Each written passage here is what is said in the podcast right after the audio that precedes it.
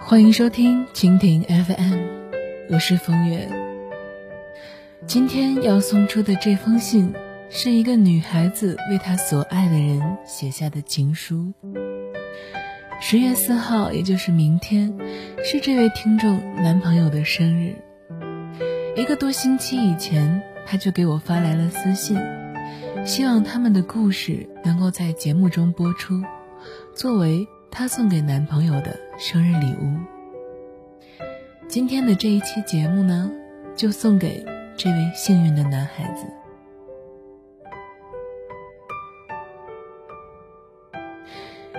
遇见你，就是最美好的未来。我不知道这句话是从何而来，但是从你嘴里说出来的那一刻，我的眼睛泛起了泪光。亲爱的，这是我陪你过的第四个生日了。我还能想起来，高中的时候我们邻班，那个时候你还是一个特别羞涩腼腆的小男生，我也是个没心没肺的疯丫头。我们并没有太多的了解和交集，也从来没有想过以后会有什么交集。因为性格差异太大，我们大概在走廊或者楼梯偶遇过几次，但是几乎每次都是我在讲话，你就一直淡淡的笑着。后来，不经意间知道了你的生日。我偷偷跑到你们教室，放了一个棒棒糖在你的书桌里。不过那个时候只是一个很友好的祝福，从来没有想过我们之间会发生什么故事。然而，生命本来就充满着惊喜，缘分也是特别奇妙。记得报考大学的时候，你打电话问我报哪里。我说兰州吧，考得不好，报远一点可能录取的几率更大。我问你要报哪里，你说郑州，不想去太远。然后我们有一句没一句的聊着，后来我们就一个在兰州，一个在郑州了。我们在一起也是一个很俗的玩笑，应该是大一的下个学期的愚人节。你开玩笑的说：“我们在一起吧。”我说好。于是，我们就在一起了。一开始，我并不反感异地恋，因为天生的射手座性格讨厌被束缚。可是后来我发现不是这样的。当我看到校园里一对对的情侣牵手散步，餐厅里一对对的情侣相对而坐，教室里……一对对的情侣嬉笑打闹，我就开始感受到了异地恋的苦楚。没有人雨天给我遮伞，没有人生病为我送药，没有人在难过的时候借我一个肩膀。于是我开始抱怨，会吵闹，我们分手的次数越来越多。有时候我真的在想，不如就狠心的放弃了吧。总比现在互相折磨要好。可是每次吵架过后，我想起来的都是你的好。虽然每次都是我坐十几个小时的火车去看你，可是是你把我每回过去所有的事情都安排的妥妥当当。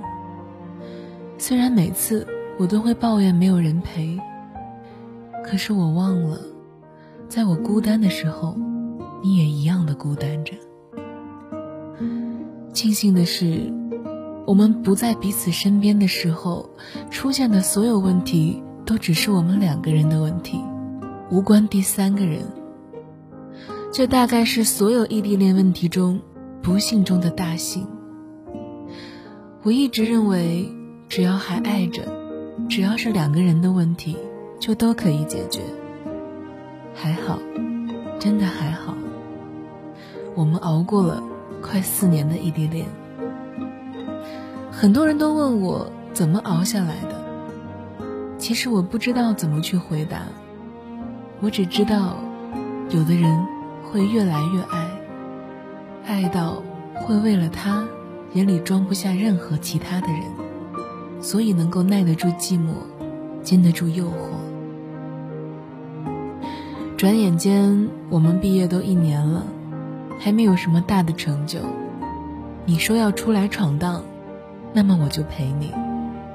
我知道你很苦很累，谢谢你从来都不让我去感受生活的压力和痛苦。